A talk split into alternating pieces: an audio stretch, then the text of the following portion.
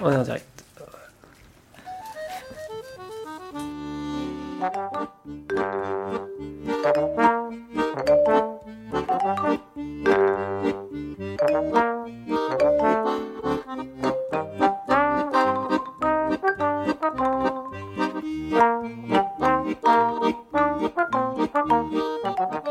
La midinale, la matinale libre, curieuse et impertinente de Radio Piquet.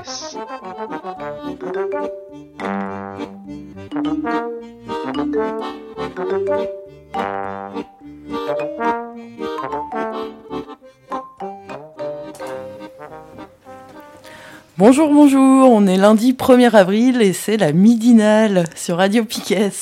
Alors je suis Kat, je suis entourée de Charline, Thibaut, Nico, Mathéo et Thomas. Salut.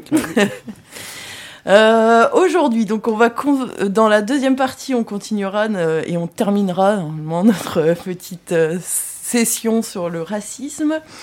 Euh, Thibaut nous parlera aussi de bande dessinée. Et, euh, et, donc on fera la dernière partie avec un agenda. Et dans cette première partie, euh, on va parler de flemme actuelle. Mm -hmm. Et pour commencer, Thibaut est là pour ça. En fait, c'est, tu viens mensuellement, c'est ça, hein, ouais, un lundi ça. par mois en fait. Donc on profite que tu sois là pour euh, savoir un peu ce qui s'est passé à Pont-de-Buis samedi dernier. Ouais, euh, du coup c'était l'acte 20 maintenant des Gilets jaunes qui se passait à Pont-de-Buis. Donc il y avait un, un appel à rassemblement euh, au fou d'abord à 10h30 donc, pour voir un peu le nombre qu'on était. Donc c'était un appel qui était sur, on va dire, régional quoi. Donc euh, on était sur place euh, une, une, centaine, une petite centaine. Euh, déjà à ce moment-là, c'était sur l'aire de covoiturage, il y avait une caméra sur une perche qui était avec des flics qui étaient qui regardaient un peu les gens qui se présentaient. Et au vu du dispositif qui avait été prévu, parce qu'il y avait, je crois, plus de 100 ou 200 policiers et militaires qui étaient sur le, sur le site depuis vendredi, il a été décidé plutôt d'aller bloquer la 4 voies plutôt que d'aller euh, se, euh, essayer de rentrer à Pont-de-Buis, ce qu'on n'aurait pas pu faire. Donc euh, on est parti en cortège sur la 4 voies. on a bloqué d'abord deux voies et après il y a des personnes qui sont passées de l'autre côté, donc à une petite centaine, on a réussi à bloquer pendant une, une grosse heure, une heure, une heure et demie, la 4 voies. Donc c'était plutôt, plutôt cool, festif. Jusque-là, tout allait bien, musique et tout. Euh, C'était sympa. Au bout d'une heure et demie, euh, bon, les flics ont commencé à perdre patience. Ils ont envoyé, euh, ils ont envoyé les camions de CRS. Donc on a eu, euh, il y avait sept camions, je crois, qui sont venus. Ils ont commencé à, nous encercler en fait et à nous diriger à la sortie de, nous faire sortir de la 4 voies, nous faire reculer jusqu'à jusqu'à l'aire de repos, l'aire de Covat. Euh, là, ils nous ont nassé. Euh, ils ont récupéré. Euh, ils ont interpellé trois personnes. ils nous ont. après, ils nous ont demandé de nous disperser, ce qui était un peu con, parce qu'ils nous encerclaient et en même temps, ils nous demandaient de partir. Et au bout d'un moment, bah, on a décidé de partir en groupe, d'aller en groupe en face au Super U, que les gens commencent à monter dans leur voiture et partir comme ça en, groupe pour, pour se retrouver. L'idée étant au départ de bah, retrouver les personnes qui avaient été, qui avaient été embarquées. Donc on, on, a fait on s'est retrouvé au fou en pensant qu'ils allaient potentiellement être là-bas.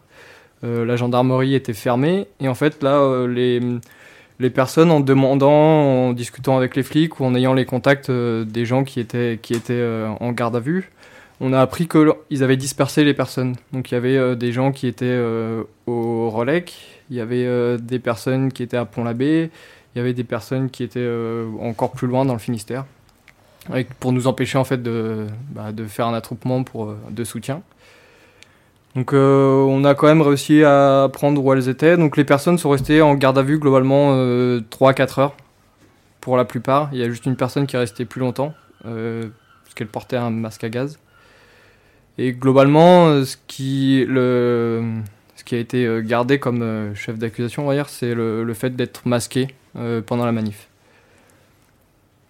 après, on a appris aussi que le matin, il y a des personnes qui étaient allées directement à Pont-de-Buis et qui, pareil, il y a 3-4 personnes qui, ont, qui étaient en garde à vue. Et là, elles ont aussi le fait d'avoir participé, entre guillemets, à une, une manifestation en vue de dégradation et, et c'est la, nouvelle loi qui vient de passer, et en fait qui permet, euh, si une manif a été déposée et interdite par le préfet, euh, ils peuvent donner une amende. Alors que euh, si c'est une manif non déclarée, qui n'est pas interdite, là, ce chef d'accusation ne, peut pas rester. C'est pour ça que bah, l'idée, ça a été de, plutôt bloquer la 4 voies qui faisait pas partie du périmètre donné par la, préfecture. Donc voilà, il y a pas mal de personnes du coup qui, euh, qui ont des convocations autour du 10-15 mai euh, à Quimper. Donc qui risquent a priori plutôt une amende pour le, fait de s'être masqué pendant la manif. Et voilà en gros. On peut peut-être ajouter que du coup dans Jeudi matin, il y a eu aussi des arrestations euh, pendant le blocage de la raffinerie au port. Ouais, c'est ça.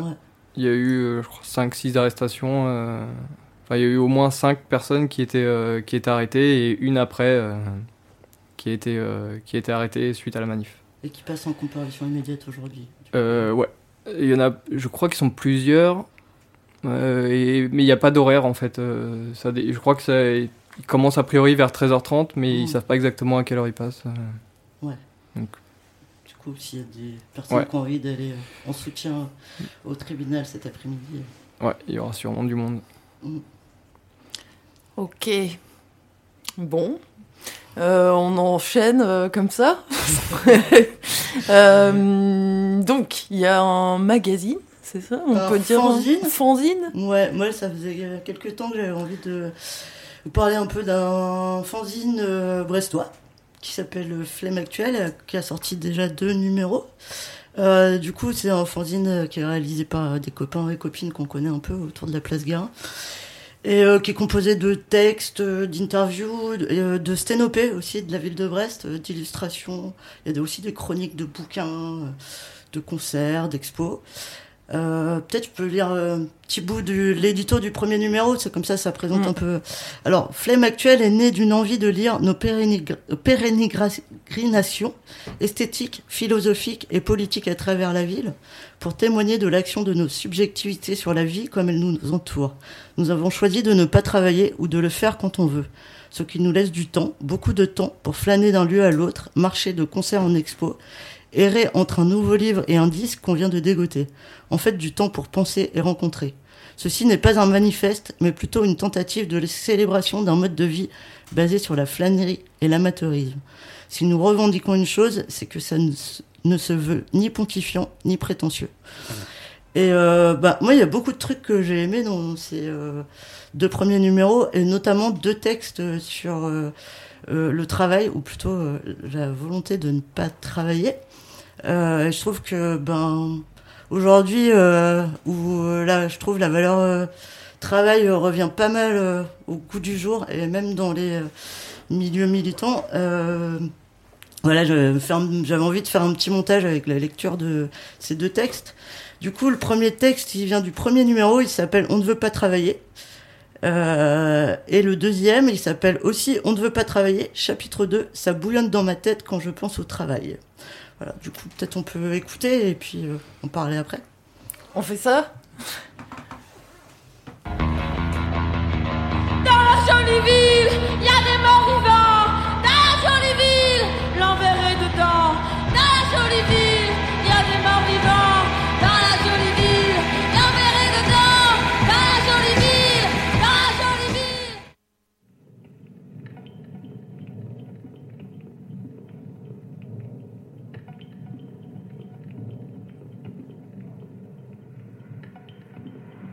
On ne veut pas travailler. On réfléchit beaucoup à vivre notre vie sans travailler. Pas seulement trouver les bons plans pour pouvoir le faire, si bons plans il y a, vraiment, mais qu'est-ce que cela signifie réellement pour nous, nous avec la société, le groupe, la famille? C'est complexe. Ce sont des discussions sur lesquelles on est d'accord sur le principe. On a tous les deux choisi de ne pas travailler. Mais sur le principe seulement. Nos raisons sont différentes, nos modes d'action aussi, nos manières de vivre. Voici un petit aperçu des questions soulevées. Si vous avez des réponses, Flemme Actuelle est ouvert aux contributions. Au départ, c'est choisir de vivre en dehors des contraintes liées au travail salarié. Le temps horaire qui impose son planning journalier au point de nous faire croire qu'on a toujours été du matin. L'obligation quotidienne de s'y rendre tous les jours, par tous les temps et par toutes les humeurs. C'est aussi la contrainte liée à la pression productiviste qui a envahi, on le sait, l'ensemble des corps de métier, au point de faire du productivisme un nouveau trait de caractère à noter dans son CV. Ou encore les relations sociales fausses et faussées parce que contraintes dans un espace et un temps. Autant bien s'entendre si on doit passer 8 heures par jour ensemble et puis oh ça va, il est pas si misogyne Bernard. Des contraintes, il y en a, beaucoup. Il y a la solution de travailler quand on veut, de travailler un peu, seulement, et celle de ne pas travailler du tout. Dans tous les cas, on a besoin du RSA. En ce qui nous concerne, en tout cas, on n'a pas trouvé d'autre solution pour le moment. Le RSA, RMI jusqu'en 2009, est né sous Mitterrand, mis en place par Michel Rocard en 1988, pour assurer aux chômeurs, qui étaient de plus en plus nombreux, un revenu minimum et les intégrer dans un processus de retour à l'emploi. En fait, il est né d'une volonté de contrôler une catégorie de la population en augmentation flippante qui, dégagée de toute obligation salariale, devenait incontrôlable et potentiellement grinçante pour les rouages. Nourrissez-les, ils n'en seront que plus dociles. Effectivement, pas facile, moins facile point d'interrogation, de mordre la main de celui qui te nourrit. Quand tu fais le choix d'être au RSA, c'est que tu refuses le travail. Je ne parle pas de ceux qui cherchent réellement du travail. Je parle de ceux qui, à court ou à long terme, décident de s'extraire du paradigme vie égale travail salarié. Et de là, s'extrait de la société en ce qu'elle se définit justement par ce paradigme. Sauf que ça nous est rendu possible parce que cette même société nous en donne la possibilité. Elle exerce donc un contrôle sur notre activisme. Et cela, elle l'a bien compris, la main qui nourrit, au point qu'elle resserre même le nœud autour du cou des RSistes. Quand elle s'aperçoit que ceux-ci sont de plus en plus nombreux à revendiquer en plus le droit d'être heureux. La politique sociale macronisée, mais déjà sous Sarkozy et Hollande le processus était bien entamé, a considérablement modifié le contrat entre le RSiste et l'État. Accentuation de la stigmatisation médiatique, des contrôles étatiques, des démarches, mais aussi des obligations et des devoirs du RSiste, baisse des allocations CAF. On tremble déjà devant les répercussions du nouveau deal. RSA contre le bénévolat obligatoire, institué par Eric Stroman et testé depuis 2017 dans le département du Haut-Rhin. Et on serre les points face au plan Macron pour le versement social unique. Prévu pour 2019, c'est demain ça, il recouvrira le RSA, l'allocation de solidarité spécifique, ASS, la prime d'activité, les aides au logement, l'allocation adulte handicapé, AH, l'allocation de solidarité pour les personnes âgées, ASPA, que l'on nomme encore minimum vieillesse, et l'allocation supplémentaire d'invalidité, ASI. Sous couvert de vouloir simplifier les démarches et aider les plus démunis, il s'agit en fait d'une mesure pour diminuer le montant des prestations en les rognant toutes un peu sur les bords. Les calculs ne sont pas les mêmes selon les durées de cotisation, les conditions de ressources, le cumul des aides. Et puis, c'est tellement plus simple d'englober tous les pauvres, les handicapés, les parents isolés, et puis les vieux aussi, tant qu'à faire. Tout ça dans une même case. On dirait la ferme des animaux en 1984 sous un soleil vierre. Mais Flemme Actuelle y reviendra.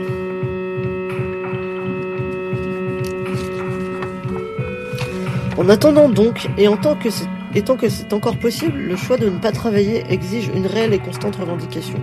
Parce que c'est facile d'énoncer haut et fort que tu es au chômage et que tu n'as aucune envie de retourner bosser devant les copains militants, eux-mêmes chômeurs, ou les vieux briscards anards qui n'en pensent pas moins. Mais au quotidien, c'est aussi tous les autres que tu croises.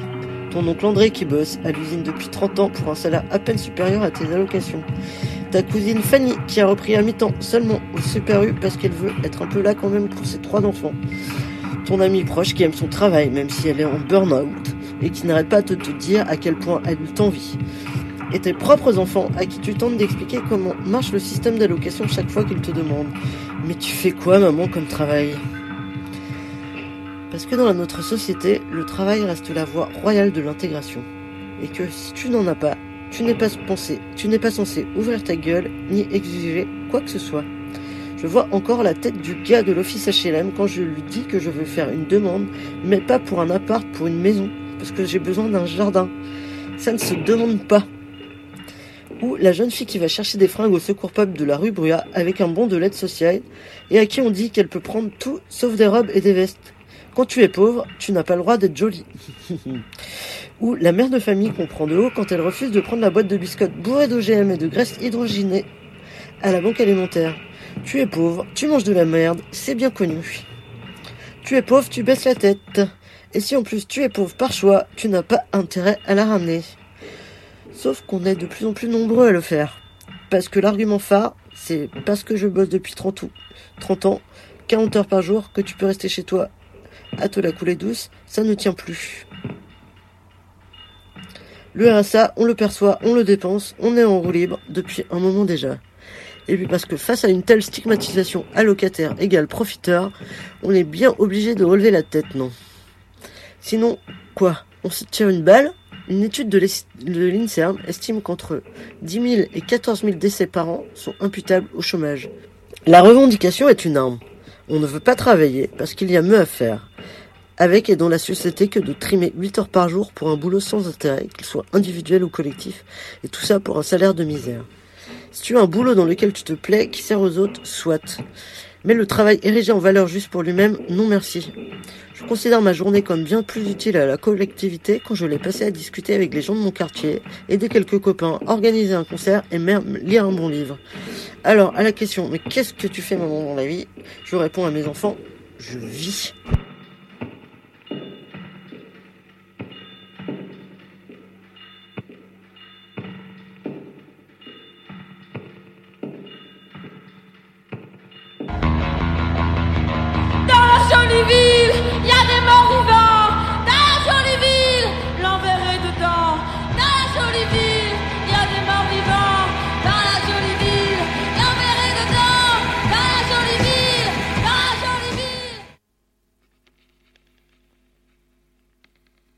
Pas travailler. Chapitre 2. Ça bouillonne dans ma tête quand je pense au travail. Je voudrais parler un peu de ces stratégies quotidiennes, du temps que l'on passe à travailler, de la vie mise en pause le temps du travail comme relégué à un univers parallèle. La tragédie de faire quelque chose qui ne nous, qui ne nous appartiendra jamais. La tragédie du deuil. Le deuil de ce temps souvent plus mort que perdu. Ce temps qui ne nous appartient plus. Le deuil de ce qu'on aurait pu vivre le deuil de ce que l'on aurait pu être. Je suis tenté de vous parler de mon père, qui a consacré sa vie à son travail salarié comme réparateur de machines dans une petite entreprise. Il considérait que si on ne travaille pas, on ne peut pas vraiment être considéré comme un être humain digne de respect ou comme quelqu'un d'entier. Il accordait une certaine estime aux gens en fonction de leur travail. Le travail était sa valeur de référence pour juger les gens. Le travail était sa valeur. Mais son travail, ça se passait mal. Il en souffrait beaucoup. Il lui était impossible de ne pas travailler par principe. Et il a fini par se suicider à son travail.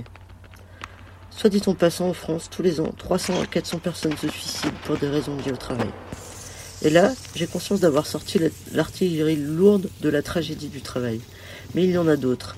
Des petites tragédies quotidiennes sont tout aussi importantes. Le travail génère souvent de la souffrance. Par sa pénibilité, les conditions et structures dans lesquelles on l'effectue, les rapports compliqués avec d'atroces collègues ou patronnes. Mais aussi parce qu'on y sacrifie souvent une partie de ce qu'on aimerait vivre. Qui n'a jamais rêvé de ce qu'elle ferait si elle, elle n'allait pas bosser aujourd'hui. Vu que pour beaucoup d'entre nous, travailler est nécessaire à notre subsistance, dans ce monde de merde où on galère à l'enfer dès qu'on n'a pas une thune, qui n'est pas effectué par choix, on peut plus ou moins choisir son emploi, ou pas le fait de travailler ou pas, il nous faut plier, déformer écraser notre volonté de faire autre chose de notre temps. Il nous faut nous transformer violemment pour survivre psychologiquement à ce processus. Il nous faut nous aliéner, devenir autres, transformer la souffrance psychologique et somatique du travail en quelque chose de normal, habituel et quotidien, en quelque chose d'indissociable de la vie. Et comme il est trop dur de regarder la souffrance sans se retrouver au fond du trou, l'endurance, l'abnégation, le sacrifice de soi deviennent des valeurs morales. On ne sait souvent que glorifier les personnes qui vivent une tragédie, les envelopper d'une image de héroïne ou de martyr qui masque la réalité. On peut bien finir par y croire, parce que c'est plus sexy que de plonger dans le tréfonds de la merde qu'on vit. La gloire, c'est l'ambiance Coupe du Monde, ce truc dans lequel plein de personnes se rassemblent autour de l'idée d'un vécu commun et se renforcent les unes les autres. On se dit qu'on a du mérite, on se reconnaît dans un groupe. Tous les supporters du monde sont convaincus que leur équipe est la meilleure, que ce sont elles eux les meilleurs. La gloire, c'est la construction d'un récit où on se place toujours au sommet de quelque chose, au-dessus des autres bolos attardés qui n'ont pas autant de mérite que nous. C'est les histoires qu'on se raconte pour tenir le coup, pour se convaincre qu'on vaut quelque chose. Et ça fonctionne en opposition. On ne vaut quelque chose que parce que d'autres ne valent rien. Alors tout le monde fabrique sa gloire et sa fierté, parce qu'on ne peut pas survivre en acceptant de n'être que le ou la moins que rien des autres. Notre conscience individuelle, en voulant nous sauver de la honte, nous tend un piège. C'est un piège, parce que ça nous conduit à se croire meilleurs que les autres. À partir de là, on peut rapidement classifier. Telle personne est digne que je lui adresse la parole, telle autre ne l'est pas. On se retrouve vite à ne plus partager qu'avec les membres du genre humain, avec qui on partage un tout petit bout de notre, de notre toute petite case de laquelle on ne sort que rarement. On en arrive à cette situation absurde où certaines sont fières de travailler et d'autres sont fières de ne pas travailler. Et point. Fin de la discussion. On ne pourra pas aller plus loin parce que ça remue nos tragédies personnelles et le pansement glorieux qu'on avait mis dessus ne se décollera pas. Ou en tout cas, pas sans arracher de poils et cette perspective fait mal. Cette douleur pourrait être une tragédie supplémentaire. Ces sentiments construits de fierté sous-tendent les échanges qu'on peut avoir sur le travail. Ça nous empêche de nous poser de vraies questions sur ce qu'on vit, sur ce qu'on veut vivre, sur ce qu'on ne veut plus vivre individuellement et en tant que société. Oui, c'est déprimant. Je vous ai bien arnaqué. C'est plus glauque mag que flemme actuelle, ce petit article. En plus, la deadline de la rédaction est aujourd'hui. Il est minuit moins 20, alors je ne vais pas développer sur des solutions. Mais je crois pas qu'il puisse y avoir de mode d'emploi, et qu'on construit souvent mieux en se posant des questions les unes aux autres et en étant sincère, en cherchant où est le pouvoir de décider ce qu'on veut pour nos vies hors de toutes ces cases. Qu'est-ce qui se passerait si on portait juste un regard de curiosité sur n'importe quelle humaine qui croise notre route? Si on se parlait sans préjuger quoi que ce soit à l'avance sur la vie de l'autre. Si on jouait toutes à des aliens, chacune débarquée de sa planète ou de son monde parallèle. Qu'est-ce qui se passerait si les tragédies nous inspiraient d'imaginer comme ne- comment ne plus les reproduire plutôt que de rendre le sacrifice sublime et louable?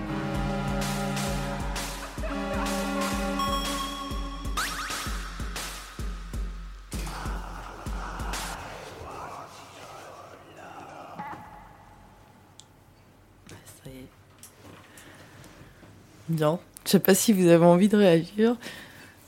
Moi, ça m'a, je sais pas, ça m'a vachement parlé le truc de, euh, comment dire, euh, il y a deux, la fierté euh, militante. En fait, enfin, le côté où quand on a, quand on se décale un peu par rapport au travail, il y a une espèce de truc de facilité d'en parler avec des personnes qui qu'on considère avoir le même, le même recul. ouais.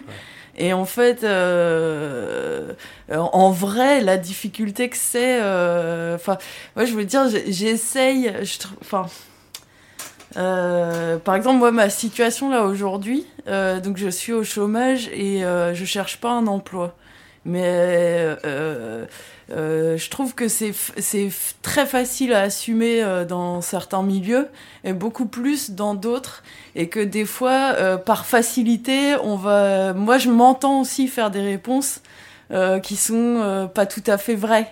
Euh, et et du coup ça c'est vachement dur en fait. Et c'est euh, c'est vraiment un vrai travail en fait de de de- d'être sincère et de dire euh, ce que ce que les, les raisons qui t'amènent à faire ça, euh, le, ce que ça t'apporte, euh, parce que ben en fait souvent les gens, euh, euh, déjà la première question quand on rencontre quelqu'un, c'est toujours qu'est-ce que tu fais dans la vie, sous-entendu c'est quoi ton travail?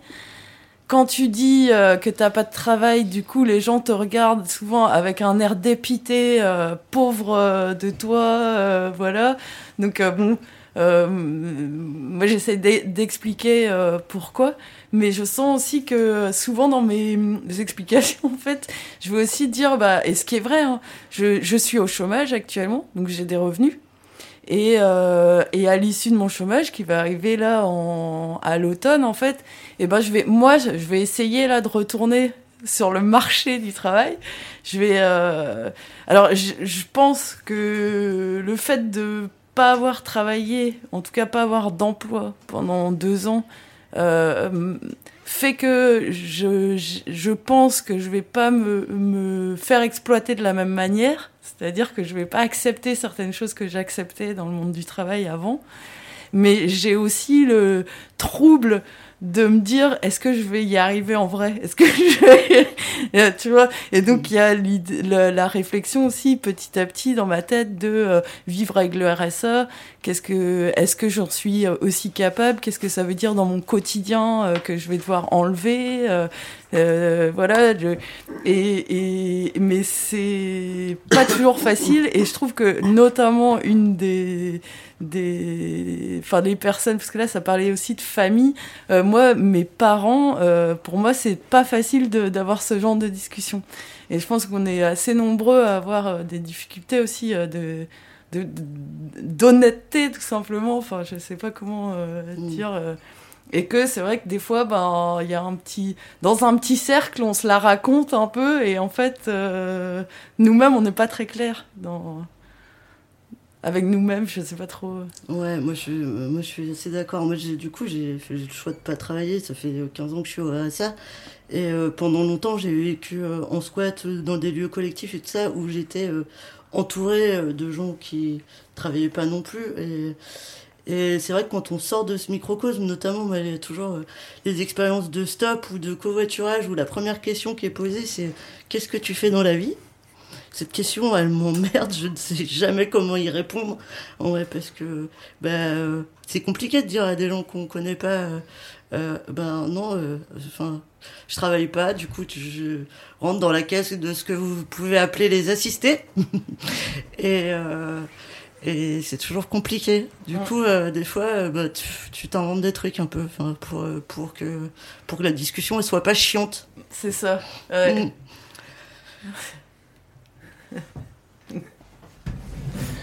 Euh, ouais, moi je voudrais rebondir sur ce terme-là, justement, assisté, qu'on entend ouais. beaucoup euh, depuis des années, hein, avec une espèce de grosse propagande assisté égale feignant, égale euh, gens euh, parasites, etc., avec un discours dégueulasse, pas seulement du FN, hein, de tous les partis de gouvernement. voilà, vous êtes, vous, vous êtes des improductifs, vous êtes des parasites. Mais juste un truc, en fait, euh, les assistés, en fait, il y a, y a, beaucoup d'assistés qui travaillent. Euh, c'est pour, je provoque un truc. vous allez voir ce que, vous, allez me dire ce que vous en pensez. Mais par exemple, l'agriculture. Oui. L'agriculture française est complètement assistée à coup de subventions euh, de millions et de millions depuis des décennies, quoi. Du coup, de quoi on parle, quoi? Assister. Euh, Ouais, ouais, bon, merde, c'est un système euh, qui, nous, euh, qui nous met dans des cases et qui après nous reproche de ne de, pas faire partie, d'être de, dans la bonne case, etc. Un autre exemple, je veux dire, euh, tous ces, euh, tous ces hauts fonctionnaires, là, toutes ces élites là, euh, de la classe bourgeoise, hein, pour faire vite, qui ont fait des grandes écoles, etc., ils sont assistés à fond exactement aussi, quoi. Donc faut arrêter ce, ce, cette espèce de, de délire là. Euh. Bon, vous voyez ce que je veux dire? Mm. hein Parce que après voilà, euh, on, bon après moi je pars sur sur sur mes trucs euh, politiques, hein, mais euh, cette espèce de discours que tient le FN, on en a fait un épouvantail. Le système politique a créé cet épouvantail qui est le FN pour pouvoir perpétuer toutes ces dominations, quoi. Ce qui s'est passé en l'élection de 2017, c'est ça. Hein, bon, voilà ça, ça fait surgir euh, cette espèce de, faux, euh, de faux mouvement euh, qu'on a présenté comme un renouvellement de la démocratie, nanana, en marche et compagnie. Mais en fait, tout ça joue sur la peur. Là, regardez ce qui vous attend si vous votez pas pour nous, quoi. Or, dans le fond, ils tiennent le même discours dégueulasse, quoi. Il y a les bons d'un côté et les mauvais. Les mauvais, c'est les chômeurs, c'est les assistés, c'est les étrangers, etc. Voilà. Mm. Oui, et puis euh, est-ce que euh, ne pas avoir de travail salarié, c'est euh, ne rien faire et être feignant en fait? Faut arrêter avec ça aussi en fait, parce que Oui. justement le fait de pas avoir de travail salarié, eh ben ça permet de faire d'autres choses euh, dans la vie, de créer du lien social, mais de faire de la radio par exemple. Est-ce qu'on aurait autant de temps tous et toutes pour Radio Piquet si tout le monde bossait euh, 35 heures par semaine Enfin, Ouais. Ouais, ouais. Après, il y a un truc aussi, euh, on, est, on vit dans une époque de chômage de masse depuis euh, 30-40 ans.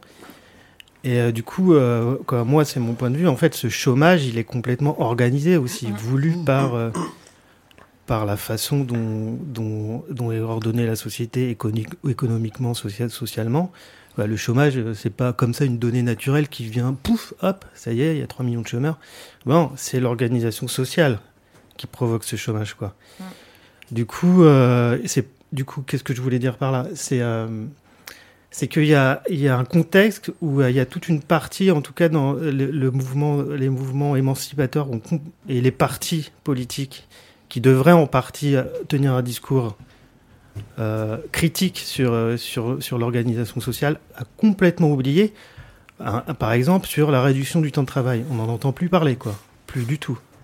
Alors que ça pourrait être Une, euh, une des pistes pour déjà un petit peu casser cette centralité du travail, quoi. ouais, bah, récupérer un peu de temps. euh, Récupérer déjà. du temps. Bon, on n'en entend plus du tout parler, quoi. Même au contraire, on est revenu dans un discours. euh, le travail, c'est le centre de la vie, quoi.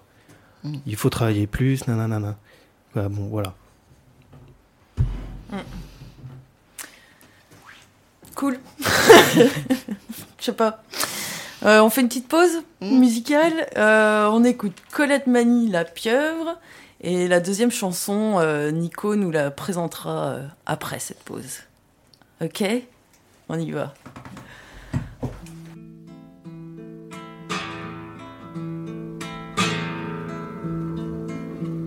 Le bain, c'est fini maintenant.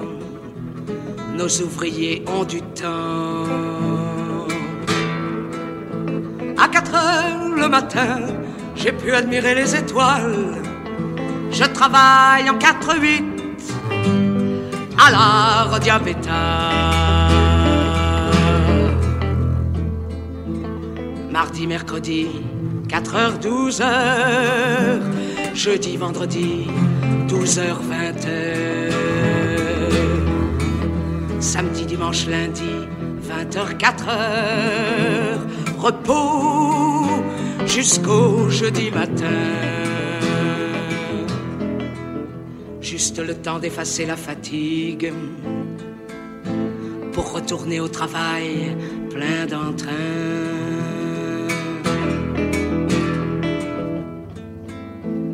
Merci Paul Roulac, trust de la chimie, premier groupe financier français, c'est grâce à toi qu'on peut s'embourgeoiser.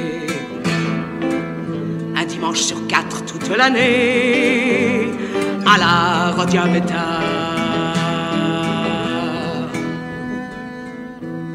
Merci Saône Roulac, trust de la chimie. T'as baptisé nos usines avec des noms de des noms de vins capiteux. Lyon Vez,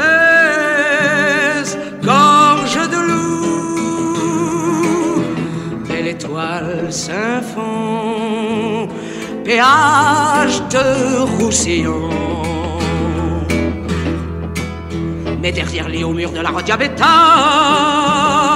dans des locaux fermés, éclairés au néon, la lumière la plus proche de celle du soleil, comme dit le patron. On travaille en feu continu, à plus de 30 degrés et 70% d'humidité. On devient tous nerveux. Nos ulcères fleurissent, nos ulcères s'épanouissent à la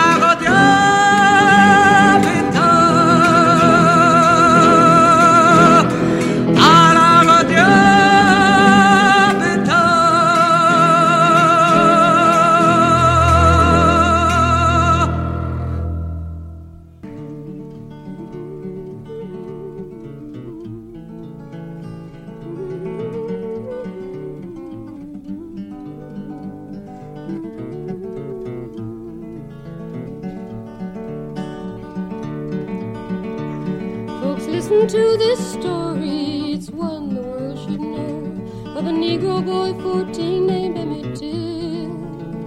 From Chicago to Mississippi to see his Uncle Mose, we won't see little Emmett anymore. Emmett Till, Emmett Till, his name will be a legend we all know. From Chicago to Mississippi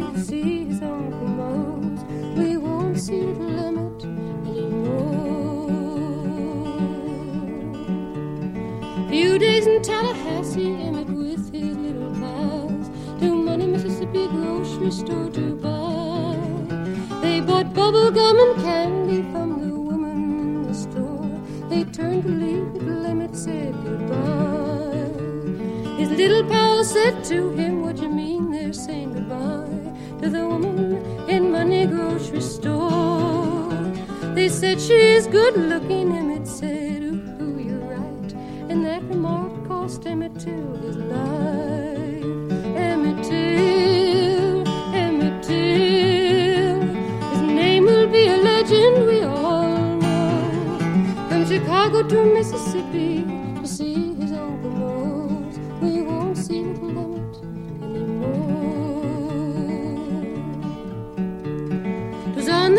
following Sunday, they say about 2 a.m.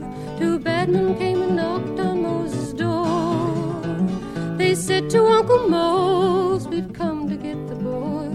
He whistled at that woman, he must go. He was taken to a stable, beaten, shot right through the head. All one could hear blows and Emmett's cry. Last words her mama saved me, have mercy on me, Lord. The blow still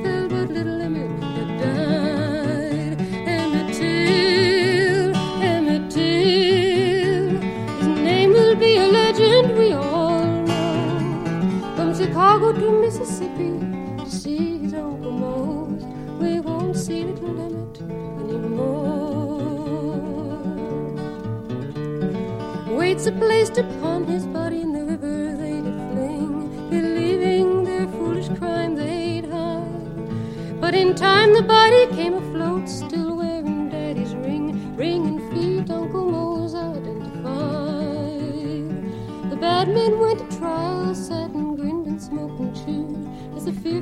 fearful witnesses all did testify. Jury out 65 minutes, return verdict in hand. Not guilty was their very prompt reply. Emmett Till, Emmett Till, his name will be a legend we all know. From Chicago to Mississippi